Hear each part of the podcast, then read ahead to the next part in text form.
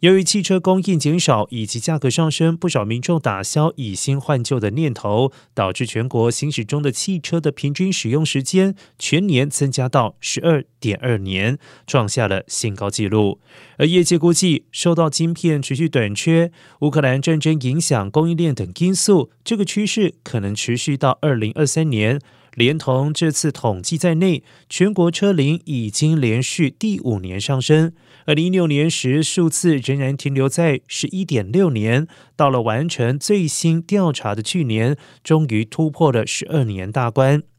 专家分析，除了新车供应、零售价格的因素之外，与过去二十年汽车品质不断提高、延长了使用寿命也有相当的关系。